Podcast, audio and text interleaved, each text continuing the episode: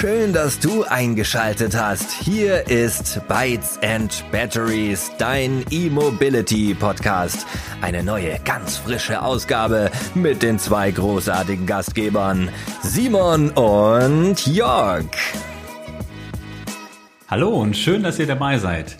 Heute sprechen wir mit Lukas Schlipp vom Startup Smopy, die sich zur Aufgabe gemacht haben, einfach und flexible, modular aufgebaute Möglichkeiten zum Laden von Elektrofahrzeugen zur Verfügung zu stellen. Und das Ganze, das ist auch die Besonderheit, eichrechtskonform. Leider wird es jetzt auch für euch ganz kurz unangenehm, denn der liebe Simon hat heute zum Tag der Aufnahme Geburtstag und natürlich möchte ich ihm hier auch ein kleines Ständchen bringen. Das gebührt einfach der Anstand. Happy birthday to you. Happy birthday to you. Happy birthday, lieber Simon. Happy birthday to you. So, genug der Peinlichkeiten. Bevor es noch unangenehmer wird, gehen wir direkt rein ins Gespräch. Viel Spaß!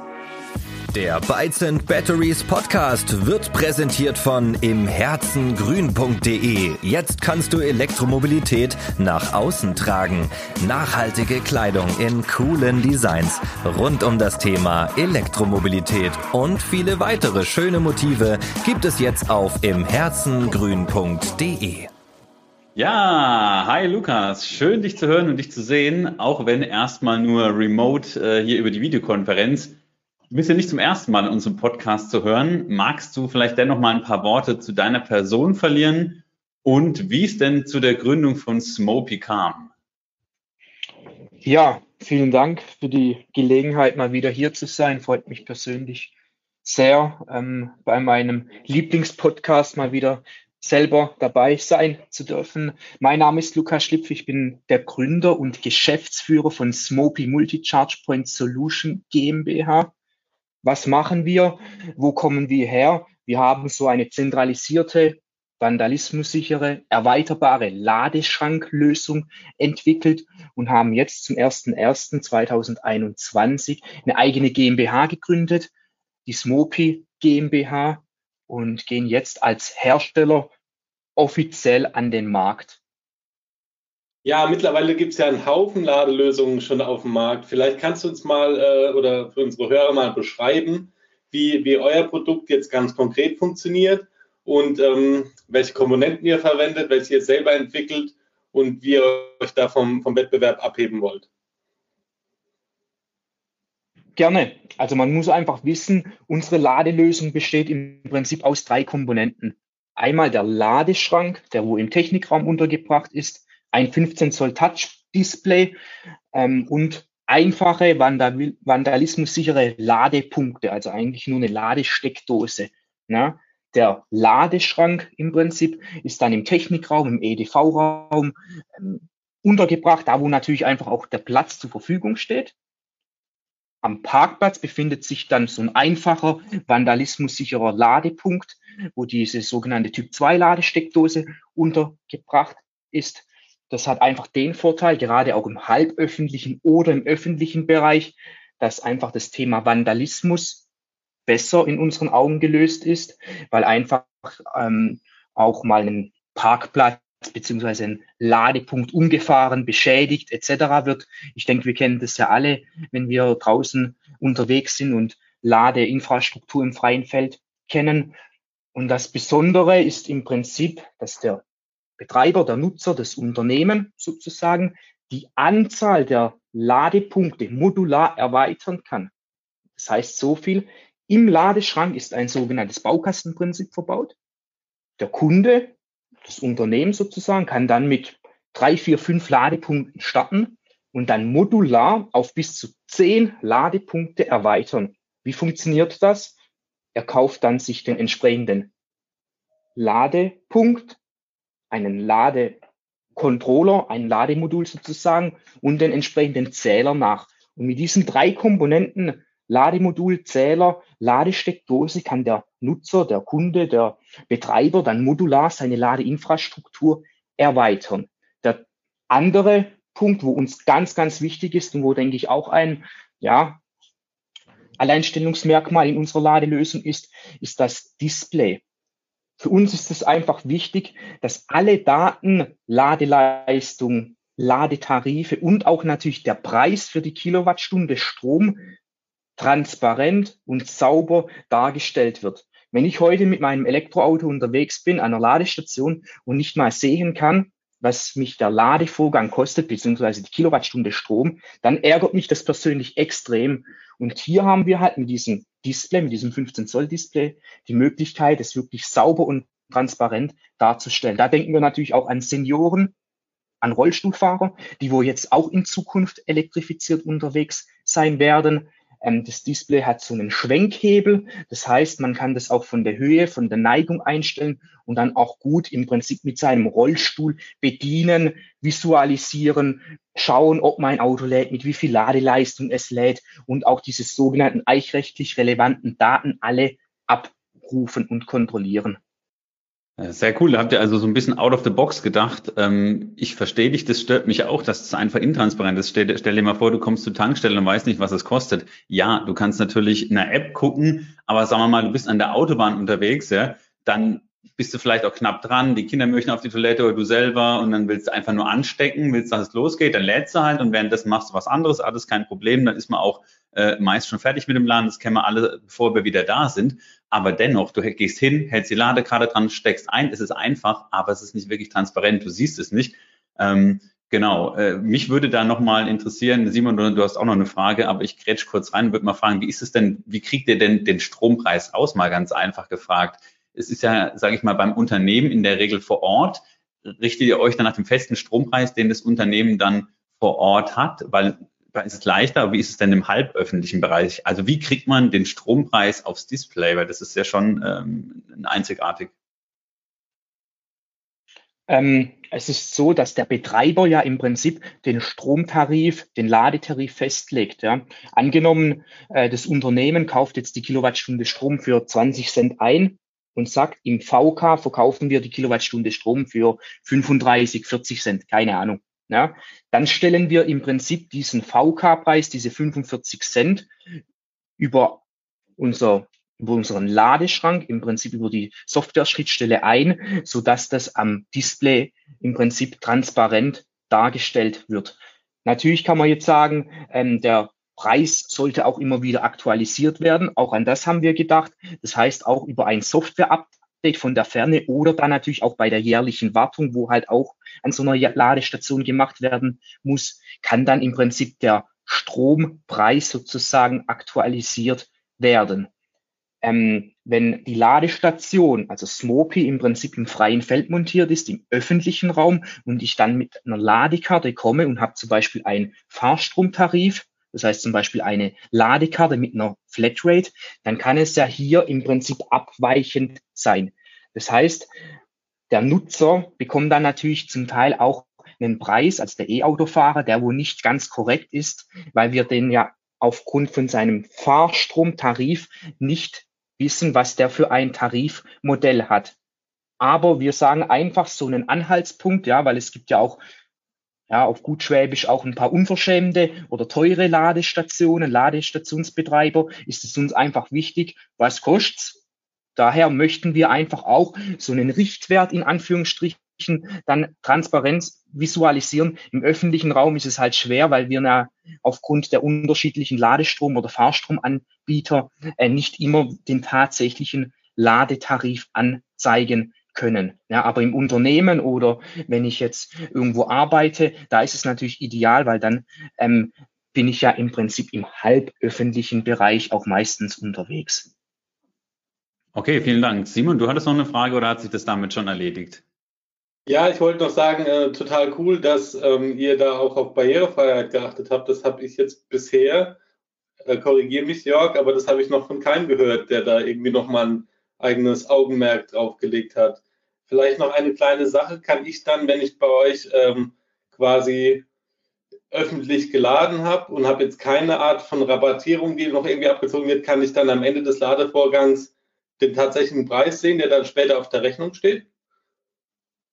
Den Preis nicht, aber den Preis ähm, kannst du im Prinzip dir hoch addieren, wenn du dann die geladene Ladeleistung im Prinzip mit dem Kilowattstundenpreis äh, hochberechnest. Wie, wie gesagt, dieser Endbetrag ist halt auch nicht rechtskräftig im Prinzip, weil der ja aufgrund von deinem Fahrstromtarif immer abweichend ist. Ja, der Preis, wo am Display dran steht, ist im Prinzip der Preis, wo halt unser Betreiber, das Unternehmen XY festlegt, aber einfach ähm, aufgrund ähm, der unbekannten X, weil wir ja nicht wissen, welchen Fahrstromanbieter du hast, ähm, abweichend ist. Zum Thema Barrierefreiheit wollte ich vielleicht noch ganz kurz ähm, eins ähm, erläutern. Wir haben nicht nur das Display eigentlich recht barrierefrei gemacht, wo wir auch unglaublich stolz sind, ist, wir haben eine höhenverstellbare Stele.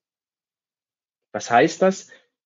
Ihr müsst euch jetzt vorstellen, ihr baut euch jetzt Ladeinfrastruktur auf dann wird zum Beispiel der Hof schon gepflastert und dann kommen erst die Ladepunkte. Das heißt, ihr habt ja dann die Ladepunkte entsprechend höher, weil ja der Pflaster schon unten ist. So, das heißt, wir können hier das Niveau im Prinzip von der Stele anpassen, die Höhe, damit wirklich auch Rollstuhlfahrer oder vielleicht auch in einem Unternehmen, wenn ich sage, okay, ich möchte äh, die Ladesteckdose auf der und der Höhe, dass man das einfach individuell anpassen kann. Oder wenn im Prinzip die Stelen, also Stelen ist im Prinzip die Säule, wo, die, wo der Ladepunkt drauf montiert ist, auf den Asphalt montiert wird, dass ich dann natürlich entsprechend ein wenig höher im Niveau bin, damit ich einfach immer auch meiner erstens Ladensäulenverordnung entspreche und zweitens natürlich auch benutzer- und barrierefrei, beziehungsweise einfach auch barrierefrei äh, für alle bin. Okay, und äh, Thema Ladesäulenverordnung, äh, schönes Stichwort von dir, Lukas. Ähm, ich habe noch eine Frage, was ist denn mit der Eichrechtskonformität? Oh, ohne, ohne Fehler ausgesprochen, das Wort. Das klingt ja schon ziemlich sperrig. Wie wirkt sich das denn auf euer Produkt aus? Das ist, um ehrlich zu sein, das heikelste Thema und meistdiskutierteste Thema, glaube ich, in der Branche ähm, auf der Hardware beziehungsweise auf der Herstellerseite. Ähm, wir sind unglaublich stolz, dass wir diesen ja fast schon Marathon mittlerweile gelaufen sind und jetzt im Ziel angekommen sind und unsere sogenannte Baumusterprüfbescheinigungsnummer erhalten haben. Man muss einfach wissen, eine Ladestation ist von der Begrifflichkeit her ein Messgerät zum Stromverkaufen.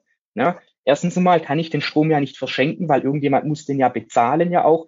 Ähm, logischerweise ähm, vielleicht in einem, in einem Einkaufszentrum ähm, gibt es auch heute noch ein paar Schenkungen, aber auch da ähm, ist ja im Prinzip ein Umschwung zu erkennen, weil ähm, diese Schenkungen und Blockiererei sollten jetzt langsam einfach auch mal aufhören. Daher ist natürlich das unglaublich wichtig, dass es endlich auch das Mess- und Eichrecht in der Realität umgesetzt wird. Für den Hersteller bedeutet es ein Mammutprogramm. Jeder, der wo schon mal ähm, so einen Zertifizierungsprozess durchlaufen hat, glaube ich, würde das unterschreiben. Hier wird natürlich nicht nur die, die Eichung der Ladesäule im Prinzip überprüft, sondern auch der ganze Datenverkehr, ja, wie man im Prinzip sicherstellt, dass hier keine Veränderung, eine Manipulation vorgenommen werden kann bei unserem Konzept unglaublich schwer umzusetzen. Daher sind wir auch noch stolzer darum, dass wir es geschafft haben, ähm, das so umzusetzen. Warum? Wir haben ja den Zähler, den eichrechtskonformen Zähler, nicht im Ladepunkt drin, sondern im Ladeschrank.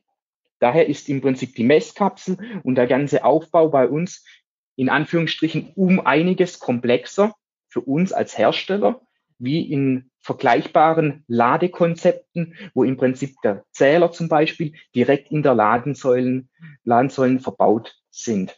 Das Thema Eichrechtskonformität war auch sowas, als wir mal überlegt haben, ja, ähm, machen wir so eine halböffentliche Ladelösung bei uns im Unternehmen, wollen wir das anbieten?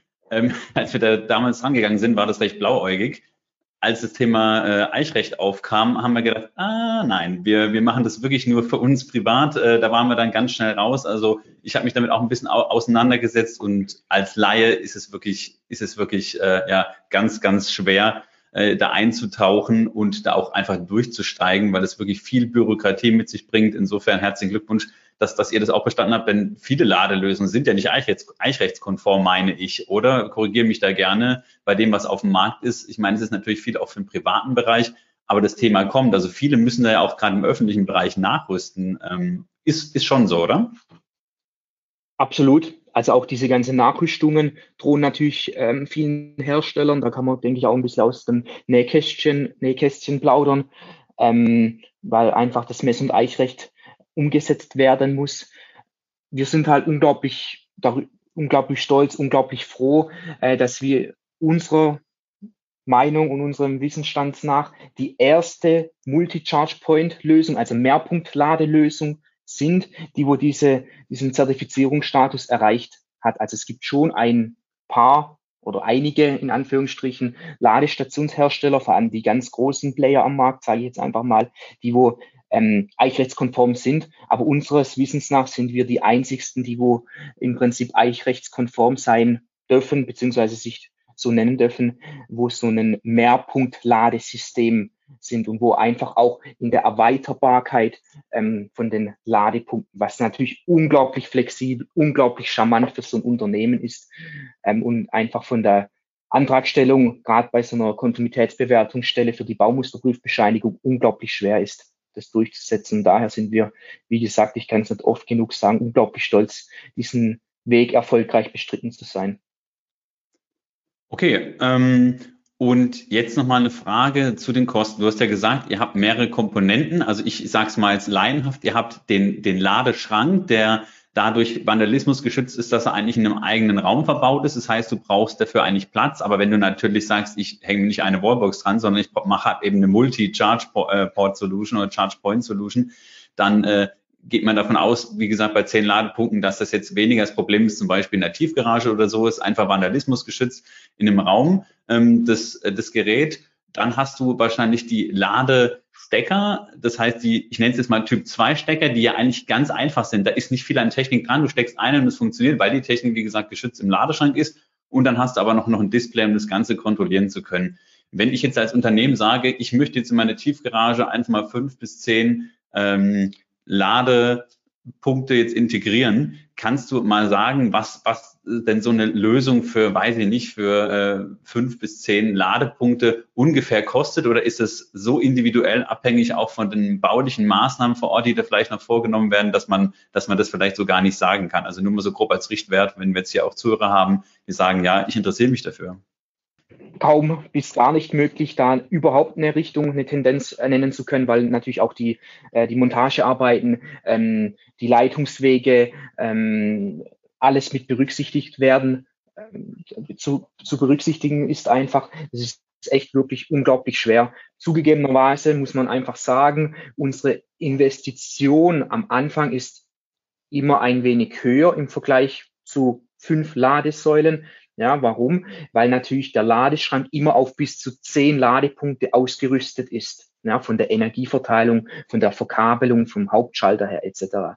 Aber wir haben einfach, daher haben wir auch Smopi entwickelt, die Erfahrung gemacht, wenn du dir jetzt fünf Ladestationen kaufst, dann musst du die ja auch irgendwo anschließen. Das heißt, du brauchst ja da auch irgendeine Verteilung, eine Energieverteilung. Du brauchst entsprechende Abgänge, du brauchst einen Überspannungsschutz unter Umständen.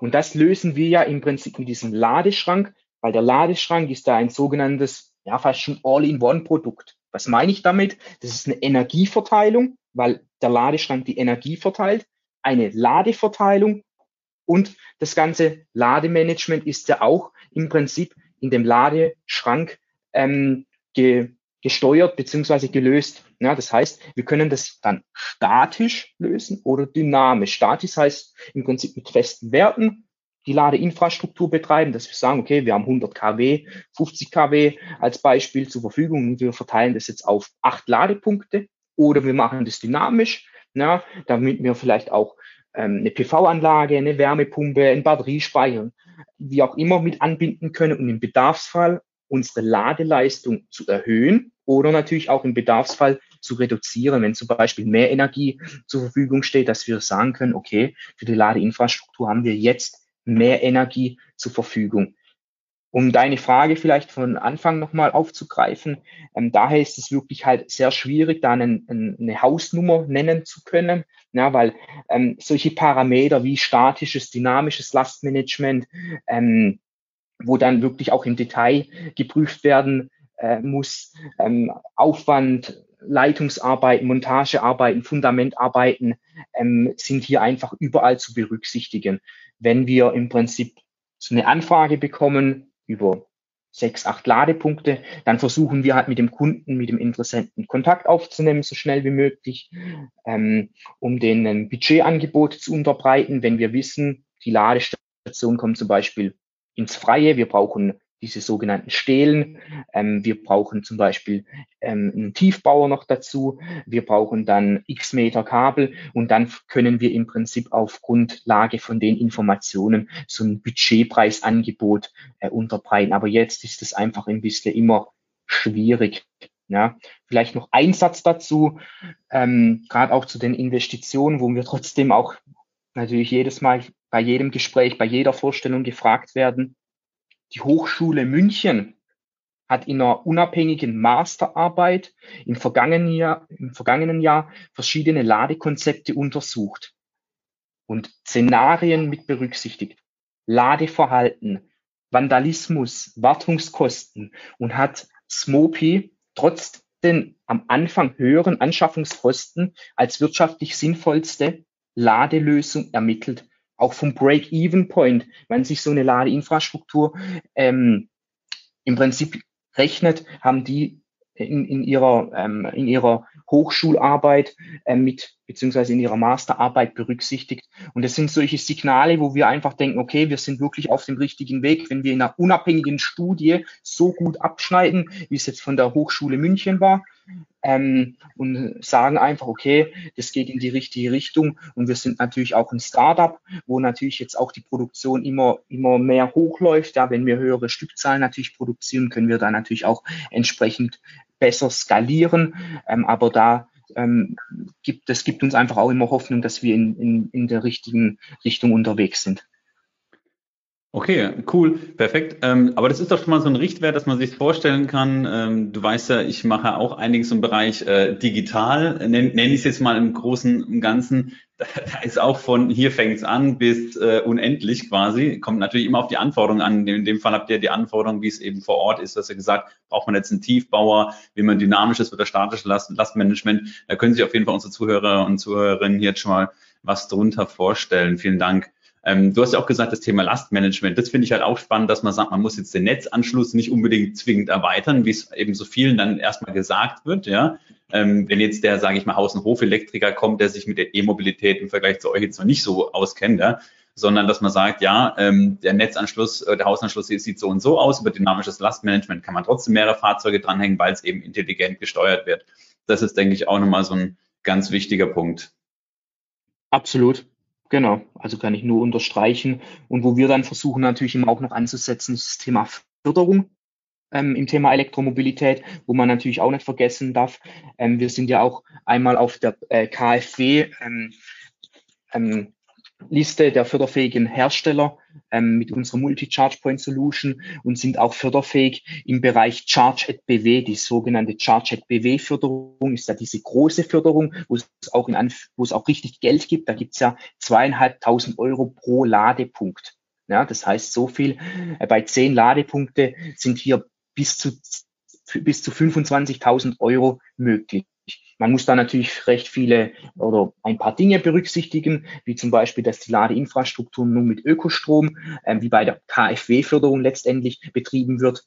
Ähm, wie gesagt, hier wären zweieinhalbtausend Euro pro Ladepunkt möglich, maximal 40 Prozent vom Gesamtvolumen. Na, aber wenn ich jetzt so einen Ladepark mir bauen würde in Baden-Württemberg und 25.000 Euro Förderung bekomme, da kann ich natürlich ähm, wirklich einiges an meinen Investitionen wirklich decken oder mein, äh, meine Tiefbau, meine Fundamentarbeiten locker damit abdecken. Das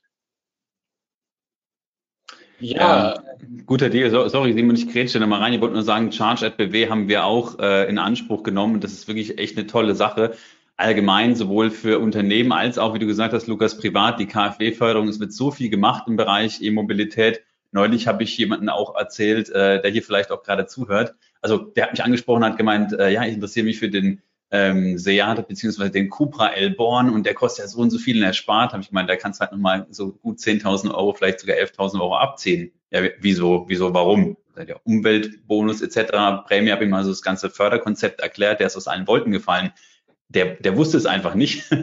und ja, also es wird wahnsinnig viel getan in dem Bereich und ich glaube, da freuen wir uns alle, sowohl für Unternehmen als auch privat. Und das bringt natürlich auch die E-Mobilität weiter voran. Absolut. Ja, danke Jörg ähm, für, für, deine Unterbrechung. Ähm, was ich gerade sagen wollte, ihr seid ja auch äh, offizieller Ladepartner vom E4 Festival, wo wir äh, ja auch schon ein paar Mal waren und ähm, am Hockenheimring. Und da können ja die Besucher ihre E-Fahrzeuge auch an der Rennstrecke äh, verschiedene E-Fahrzeuge testen. Und es gibt auch sonst einiges an Rahmenprogrammen. Jetzt, was mich jetzt mal interessieren wird, was für Anforderungen sind bei, bei so einem Event an, an eure, gibt es da an eure Infrastruktur und wie sieht so ein typischer äh, Vorbereitungsprozess aus für so ein Event? Also wo wir zum ersten Mal beim IFA Festival waren oder so ein Messe-Event im Prinzip ähm, durchgeführt haben, wo wir im Prinzip Smopy aufgebaut haben, war chaotisch. Warum? Weil wir natürlich das erstmal auch kennenlernen mussten, ähm, da einfach auch Erfahrungen sammeln mussten. Na, aber das hilft ja uns jetzt unheimlich weiter, weil wir einfach jetzt auch solche Veranstaltungen schon erfolgreich durchgeführt haben. Ähm, bei so einer Veranstaltung muss man halt einfach wissen, ja, die Ladeinfrastruktur ist da eigentlich ähm, bei einem Konzert eigentlich fast nur nice to have. Ja, was will ich damit sagen? Da geht natürlich dann irgendwie die Tontechnik, die Licht, die Bühne etc. natürlich vor. Die Ladeinfrastruktur wird halt angeboten, ähm, damit die Fahrzeuge nachladen können. Ja, also dieses Stichwort aus Parken wird laden. Beim E4 Festival daher eigentlich auch einer der meiner Meinung nach geilsten E-Mobilitätsveranstaltungen, was es überhaupt gibt. Ein anderes Konzept, da steht das Laden halt schon unglaublich im Vordergrund, weil um das Laden komme ich halt als e Elektroautofahrer nicht herum. Was haben wir hier für Vorteile? Aufgrund der Rennstrecke habe ich natürlich viel mehr Ladeleistung zur Verfügung und kann natürlich dann auch mehr an Ladekapazitäten zur Verfügung stellen. Aber hier ist natürlich auch eins wieder da. Ich darf die Trafostationen, ich darf die Verteilungen einfach nicht überlasten. Und da kann natürlich unser Last- und Lademanagement wirklich wieder zeigen, was in ihm steckt. Der einfache Aufbau ist natürlich für solche Betreiber, für solche Veranstalter unglaublich schön, weil wir so einen Ladepark innerhalb von wenigen Stunden, also irgendwo so im Bereich von drei bis sechs Stunden im Prinzip aufbauen mit komplettem Last- und Lademanagement. Das heißt, die Ladepunkte haben natürlich dann klar, sind vorbereitet, sind Stecker oder anschlussfertig. Der Schrank wird aufgestellt, die Ladepunkte werden aufgestellt, das Display wird auf so einem Ständer, auf so einer Säule aufgestellt und nur im Prinzip die, der, der Ladeschrank wird dann ähm, angeschlossen, angeschlossen an der Trafostation äh, oder an der Verteilung, wo wir halt im Prinzip die Energie zur Verfügung gestellt bekommen. Ja, also genau das wollte ich jetzt, äh, hat mich jetzt auch gerade interessiert, als du so erzählst, weil normalerweise baut ihr ja Dinge, die fest installiert sind, äh, mit Installations, äh, keine Stecker am Ende der Kabel. Und so muss es ja eigentlich so sein, dass man alles relativ Plug and Play zusammenstecken kann. Genau, absolut. Da, da muss das natürlich Hand in Hand gehen. Das darf ja auch nicht ähm, so lange dauern, ja, wenn dann nachher der Aufbau und der Abbau länger dauert ähm, wie, wie die Veranstaltung. Ich denke, dann würden, würden wir auf jeden Fall was falsch machen. Und dann äh, entwickelt ihr quasi auch für solche Veranstaltungen ähm, Material und Infrastruktur, was man auch bei anderen Events dieser Art schnell auf- und abbauen kann quasi. Genau, richtig. Wir, wir vermieten das im Prinzip sozusagen. Das heißt, wenn du jetzt ein, ein größeres Autohaus hast oder wenn du einen Tag, eine Tag der offenen Tür hast, ein Konzert planst, ähm, eine Hausmesse, dann können wir im Prinzip dort ähm, bei dir oder die, die Ladeinfrastruktur im Prinzip aufbauen ähm, und versuchen das dann natürlich auch immer, immer weiterzuentwickeln, dass es natürlich immer schneller und wie du so schön gesagt hast, einfach Plug and Charge ähm, durchgeführt werden kann. Ja?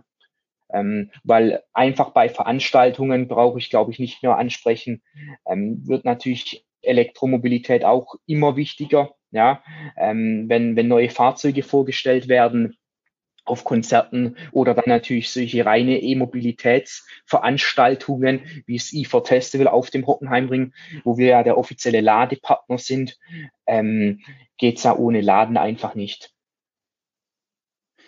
Und wie ist es, wenn ich jetzt da zum Event komme, sagen wir mal, ich denke jetzt, ah, Mist, irgendwie viel rumgefahren, wenig Zeit gehabt, habe vielleicht auch zu Hause keine Lademöglichkeit. Am nächsten Tag fahre ich dann zu so einem Event äh, stecke dann da an und bin dann halt mal von morgens bis abends unterwegs und blockiere ja quasi auch den, den Ladepunkt dann vor Ort. Oder wie habe ich mir das dann vorzustellen? Kann ich dann da einfach stehen bleiben? Ähm, ich habe jetzt nicht wie bei einer privaten Wallbox, die ich jetzt irgendwie habe, eine App, wo ich gucken kann, ah, bin ich jetzt voll. Also ich kriege ja eigentlich kein Feedback, oder?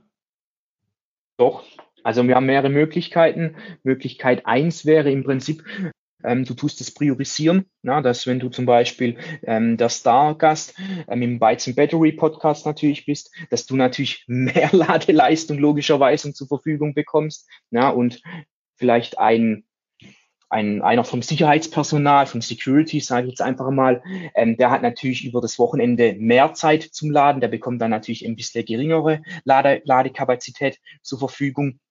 Über das Display wiederum kann dann jeder, der wo über die Berechtigung verfügt, also zum Beispiel deine Ladekarte hat, den Ladevorgang aufrufen und sehen, ja, wie viel habe ich überhaupt geladen. Also auch hier wieder das Thema Transparenz ist ähm, einer der wichtigen Stichworte. Stichworte. Oder dann, ähm, wenn das natürlich dann im in Anführungsstrichen im Live-Betrieb dann wirklich äh, über mal eine Woche, über zwei Wochen betrieben wird, dass wir im Prinzip auch natürlich den Ladevorgang über die App monitoren können, dass du im Prinzip vom Hotel aus dann auch äh, auf den Ladevorgang drauf zugreifen kannst und sehen kannst, wie viel hast du geladen und vielleicht dann auch den Ladevorgang mal pausieren könntest, dein Fahrzeug ähm, vielleicht auch von der Ferne dann wie auch immer abzustecken.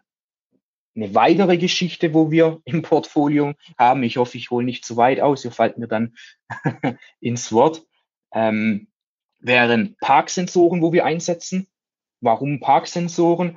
Ähm, Gerade auch bei Veranstaltungen ist es ja oft so, ich komme gefühlt zu spät zum Konzert und nehme dann halt den letzten Parkplatz, der wo mir zur Verfügung steht und jeder Elektromobilist kennt es. Das ist dann halt ein Parkplatz mit einem Ladepunkt.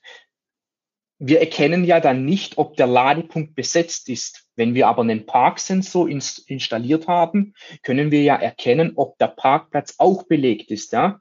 Und dann sagen, okay, lieber Simon, such dir mal bitte einen anderen Ladepunkt. Im Parkhaus würde das dann natürlich so aussehen. Wir könnten zum Beispiel Parkbügel auch mit anbinden, um natürlich in einem Hotel Parkhaus sozusagen. Also ich rede jetzt von einer Festinstallation logischerweise, nicht von einer äh, mobilen Geschichte, weil da der Aufwand natürlich zu hoch wäre, dass wir Parkbügel installieren und die Parkbügel fahren dann im Prinzip hoch, damit der Parkplatz wirklich dann nur von deinem Besucher XY befahrbar ist. Ja, wie funktioniert das? Über deine ich weiß nicht, darf man das sagen, HS Booking App, buchst du dir deinen, äh, dein Hotelzimmer und wählst dann dir noch einen Ladepunkt aus ähm, und kannst dann im Prinzip den Parkbügel hochfahren lassen und hast dann irgendwie deine Transaktions-ID äh, äh, oder deine Buchungsnummer und kannst dann im Prinzip über das Display wieder sagen, okay, ich habe hier die Berechtigung, ich bin der Hotelgast, ich darf hier laden oder ich bin der Geschäftsführer, ich habe die Berechtigung ähm, und kann dann entweder äh, übers Display über, oder über die App im Prinzip den Parkbügel herunterfahren lassen, damit im Prinzip keine Fremden auf den Parkplatz drauffahren und dass dann auch wirklich der Ladepunkt ähm, dir zugänglich gemacht wird, wenn du den zum Beispiel auch benötigst, gebucht hast äh, oder reserviert hast. Ziemlich cooles Feature auf jeden Fall, dass, dass ihr damit anbietet. Sind einfach so diese kleinen Problemchen, die Fragen, die man einfach hat. Ja, Laden schön und gut, aber ganz oft gibt es ja so Fragen rund um das Thema und das habt ihr ja wirklich ja. gut durchdacht. Ja, Lukas, äh, heute wirst du so, so ein bisschen zum Versuchskaninchen von unserer sogenannten schnellen Runde hier. Ähm, ich stelle dir jetzt mal fünf Fragen und du antwortest bitte einfach mal unmittelbar. Bist du bereit? Ja. Okay, dein erstes Auto. Golf 5. Dein Lieblingselektroauto? Polestar 2. AC oder DC? AC. Wie steht es um den Ausbau der Ladeinfrastruktur in Deutschland aus deiner Sicht? Ausbaufähig, aber mit Smokey die richtige Hardware am Markt. Autonom fahren oder, lieber, oder dann lieber selber fahren lassen? Was ist dir lieber? Autonom fahren. Okay, interessant. So, und jetzt, liebe Hörerinnen und Hörer, machen wir einen kleinen Zeit- und Ortssprung, denn für den zweiten Teil unseres Gesprächs haben wir uns mit dem Lukas natürlich mit ausreichend Abstand und Maske am eigenen oder firmeneigenen Ladepark an der A6 getroffen. Viel Spaß! Ja, Jörg und ich sind ja jetzt gerade bei der äh, Gebauer äh, Elektrotechnik GmbH und Co. KG in Bretzfeld gelandet. Ähm, vielleicht kannst du, äh, Lukas, uns schon mal ähm, erzählen, wie die Geschichte sich bei dir so angebahnt hat Richtung Elektromobilität. Wie bist du da hingekommen? Wie bist du in die Rolle geschlüpft äh, des Unternehmers mit dem ganz klaren Fokus? Ja, erstmal nochmal willkommen an euch beide. Ich freue mich, dass ihr heute bei unserem Ladepark ähm, da seid. Ähm, vielleicht noch ein bisschen zu meinem ja, persönlichen Hintergrund. Ich komme persönlich aus der Automobilindustrie, habe viel mit den Fahrzeugen äh, zu tun gehabt auf der Hochvoltseite. Das heißt, die Elektrotechnik, die Hochvoltseite auf der Fahrzeugseite war früher immer eigentlich meine Aufgabe im täglichen Beruf. Durch einen persönlichen, ja fast schon Schicksalsschlag, beziehungsweise ähm, durch einfach eine Denkweise, durch einen Reifegrad, eine Veränderung, wo ich einfach in meinem Leben auch vornehmen wollte, ähm, bin ich dann eher von der Fahrzeugseite zur infrastrukturellen Seite gelandet und bei der Gebauer Elektrotechnik GmbH und Co. KG gelandet. Warum die Gebauer? Ähm, wir sind ein familiengeführtes Unternehmen, das heißt, die Geschäftsführer sind meine Eltern, daher war dann im Prinzip der Wechsel in das ähm, familiäre ähm, Unternehmen im Prinzip nicht so weit. Auf der Fahrzeugebene habe ich dann natürlich die Kompetenz mitgebracht. Wie lädt ein Fahrzeug? Was braucht es überhaupt auch für ein Lastmanagement, ähm, für Parameter des Fahrzeugs einfach, dass man hier ein, ein stabiles Lastmanagement im Prinzip auch aufbaut, weil natürlich das Fahrzeugwissen unglaublich wichtig ist, um zu verstehen, wie gesagt einfach ein Elektrofahrzeug lädt und das Know-how auf der infrastrukturellen, also auf der Elektroseite war halt äh, im Prinzip im elterlichen Betrieb bereits vorhanden. Und dieses Know-how haben wir dann letztendlich gebündelt ja, und haben Ladeinfrastruktur geplant, installiert. Und aus wiederum dieser Erfahrung haben wir Smopy, die Ladeschranklösung, entwickelt. Ähm, diese Ladeschranklösung, wo wir auch hier draußen jetzt am Ladepark ja live schon gesehen haben, äh, mit diesem ähm, Ladeschrank, Bediengerät und den vandalismussicheren Ladepunkten. Das ist so ein bisschen die Hintergrundgeschichte von mir, beziehungsweise auch dieser Wandel vom Fahrzeug zum elterlichen Elektroinstallationsunternehmen und dann zum eigenen Start-up mit Smopy Multi-Charge Point Solution GmbH, wo wir ja zum 01.01.2021 jetzt auch gegründet bzw. ausgegliedert haben von der Gebauer, von der Mutter sozusagen. Ich hoffe, man versteht mich gut. Natürlich haben wir, auch wenn wir hier am Ladepark sind, äh, eine Maske auf, FFP2 alle. Und äh, ja, Lukas, jetzt kommt die unangenehme Frage, die sich wahrscheinlich auch schon alle während des Gesprächs gestellt haben. Es gibt hier an der A6 euren Smopy Ladepark, aber es ist ein AC Ladepark. Das heißt, hier fährt man nicht hin und äh, haut, sage ich mal, mit 300 äh, kW hier ähm, über einen DC Lader die ähm, die Energie ins Auto, sondern es ist ein AC Ladepark und da dauert ja das Laden bekanntlich ein bisschen länger. Kannst du mal erzählen, was das Konzept hinter eurem Ladepark ist und ähm, was ihr hier auch äh, regional, sage ich mal, zur Elektromobilität beitragt? Ja, klar. Also das Konzept im Prinzip hinter diesem Ladepark oder allgemein hinter Smopi ist im, im Prinzip, dass wir flächendeckende Ladeinfrastruktur wirklich ausbauen möchten. Und gerade das Thema Laden beim Arbeitgeber, das Thema Laden im Industriegebiet in der Nähe von ähm, Wohngebieten ist halt für uns einer der größten Themen. Warum? Beim Arbeitgeber bin ich mehrere Stunden, bin ich einfach eine längere Zeit. Ähm, der Außendienstler kann hier bei uns laden. Das funktioniert dann in dem Sinn so. Unser Ladepark, wie ihr den ja hier drüben oder beziehungsweise hier daneben seht, ähm, ist dann im Prinzip für den Mitarbeiter vom Nachbar sozusagen zugänglich und wenn der ein Elektroauto hat, na, kann der hier laden na, und kann dann natürlich auch entsprechend ähm, ja, die komplette Region ähm, darauf bauen, dass hier ein Ladepark ist, weil dieses schnelle Laden brauchen wir, gar keine Frage, aber bestimmt nicht in allen Bereichen. Und wir sind im Prinzip halt so mit Smopi das Gegenstück zum Schnellladen, sondern wirklich eher das Stück dazu zum Laden, da wo ich halt verweile, da wo ich wohne, da wo ich lebe, da wo ich arbeite. An unserem Ladepark seht ihr ja auch, dass das Wohngebiet bloß ein Steinwurf entfernt ist. Hier kommen auch zwei, drei ähm, bereits vom Wohngebiet, die möchten sich keine Wallbox installieren. Warum? Weil sie einfach nicht wissen, wie lange sie in diesem Mehrfamilienhaus, in, in diesem Mietverhältnis einfach wohnen. Dann kommen die hierher, stellen ihr Fahrzeug ab, können laden. In zwei Minuten sind sie zu Hause ähm, und können ihr Elektrofahrzeug entsprechend wieder aufladen. Und das Gleiche passiert dann im Prinzip mit dem Außendienstler, mit dem Mitarbeiter vom ähm, Unternehmen, wo äh, neben uns ist, ähm, oder natürlich auch ganz klar unsere eigenen Mitarbeiter, wo wir natürlich auch hier die Möglichkeit bieten, Ladeinfrastruktur anzubieten, weil die ja, wie gesagt, auch Zeit haben zum Laden. Wenn ich auf Reisen unterwegs bin, wenn ich jetzt ähm, meine Schwiegermutter 300 Kilometer entfernt besuchen möchte, dann ist, die, ist der Ladepark natürlich nichts. Aber gerade in so einem Industriezentrum, ja, wo der Außendienst kommt, ähm, wo die Mitarbeiter laden können, denke ich, haben wir ähm, einen Ladepark oder beziehungsweise das Konzept rund um Smopi entwickelt, wo wir einfach ähm, ja, die entsprechende Zielgruppe Wohnen, Leben, Arbeiten treffen.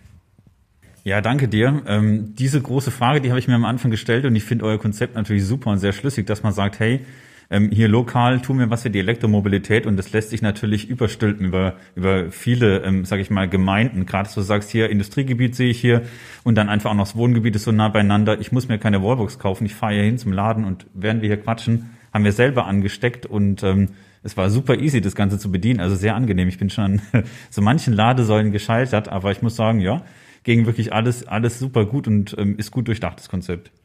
Ja, also ich, ich finde auch irgendwie, ähm, so meine Wahrnehmung war die, war bei, bei vielen Leuten, mit denen wir gesprochen haben, dass immer so schneller, weiter, höher, schnell ist das, das, das Beste, was man laden kann eigentlich. Aber im Grunde genommen ähm, ist die Notwendigkeit für, für das Schnellladen ja eigentlich ein Nischenthema und äh, dieses Slow Charging, was ihr quasi anbietet, ist ja ähm, in den meisten Kontexten reicht es ja aus, gerade wenn man in der Nähe vom Arbeitsplatz oder in der Nähe vom Wohnort dann das nutzen kann. Also super cool.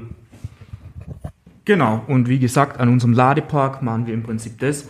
Wir haben hier ähm, den bestehenden Hausanschluss, also den bestehenden Hausanschlusskasten, den haben wir auch nicht erweitert und tun dann im Prinzip den freien, weil das eine Freifläche ja ist, wie ihr sehen könnt, ähm, diese Energie nehmen, an unseren Ladeschrank im Prinzip anbinden und durch den Ladeschrank, durch das intelligente Lastmanagement dann die Ladepunkte zu ähm, mit, mit Energie, mit Strom zur Verfügung stellen, ja, ohne dass wir jetzt dann da noch eine riesige Trafostation etc.